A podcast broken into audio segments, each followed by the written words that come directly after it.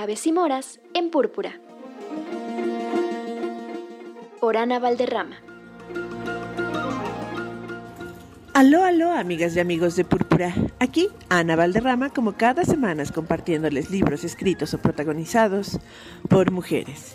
Y en esta ocasión hablemos de nuestros cuerpos. Sí, quiero compartirles que la colectiva Sobrevivientes de Feminicidio este sábado 25N, día para impulsar la erradicación de la violencia hacia las mujeres a nivel internacional, va a haber una jornada para eliminar cicatrices. Sí, cicatrices de nuestros cuerpos.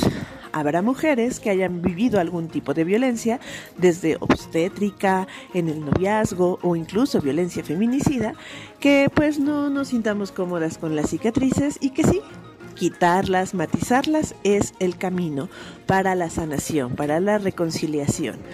Yo creo que nuestros cuerpos son nuestro primer territorio. No lo digo solo yo, sino muchísimas mujeres instauramos este espacio en donde habitamos como un mapa o como más bien la posibilidad de mapear lo que somos. Por eso nos es vital y nos da mucho orgullo que esta colectiva tenga esta iniciativa por primera vez en Jalapa, Veracruz.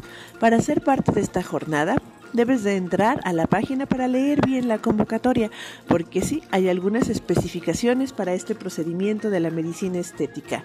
No es quirúrgico, no es invasivo y tampoco es doloroso. Matiza las cicatrices en un 70-80% y la verdad es que es, es un lugar para la sanación. Creemos que no hay justicia sin sanación y sanación sin justicia. Y por eso abonamos. Claro que también marchamos y también accionamos. Si te interesa, ya sabes, sobrevivientes de feminicidio en Facebook y ahí podrás leer las fases. Yo soy Ana Valderrama del proyecto Aves y Moras y como cada semana les comparto algo que me atraviesa, que me hace sentido, que me significa o me resignifica y definitivamente acciones alrededor del 25N y de los 16 días de activismo, pues me es importante.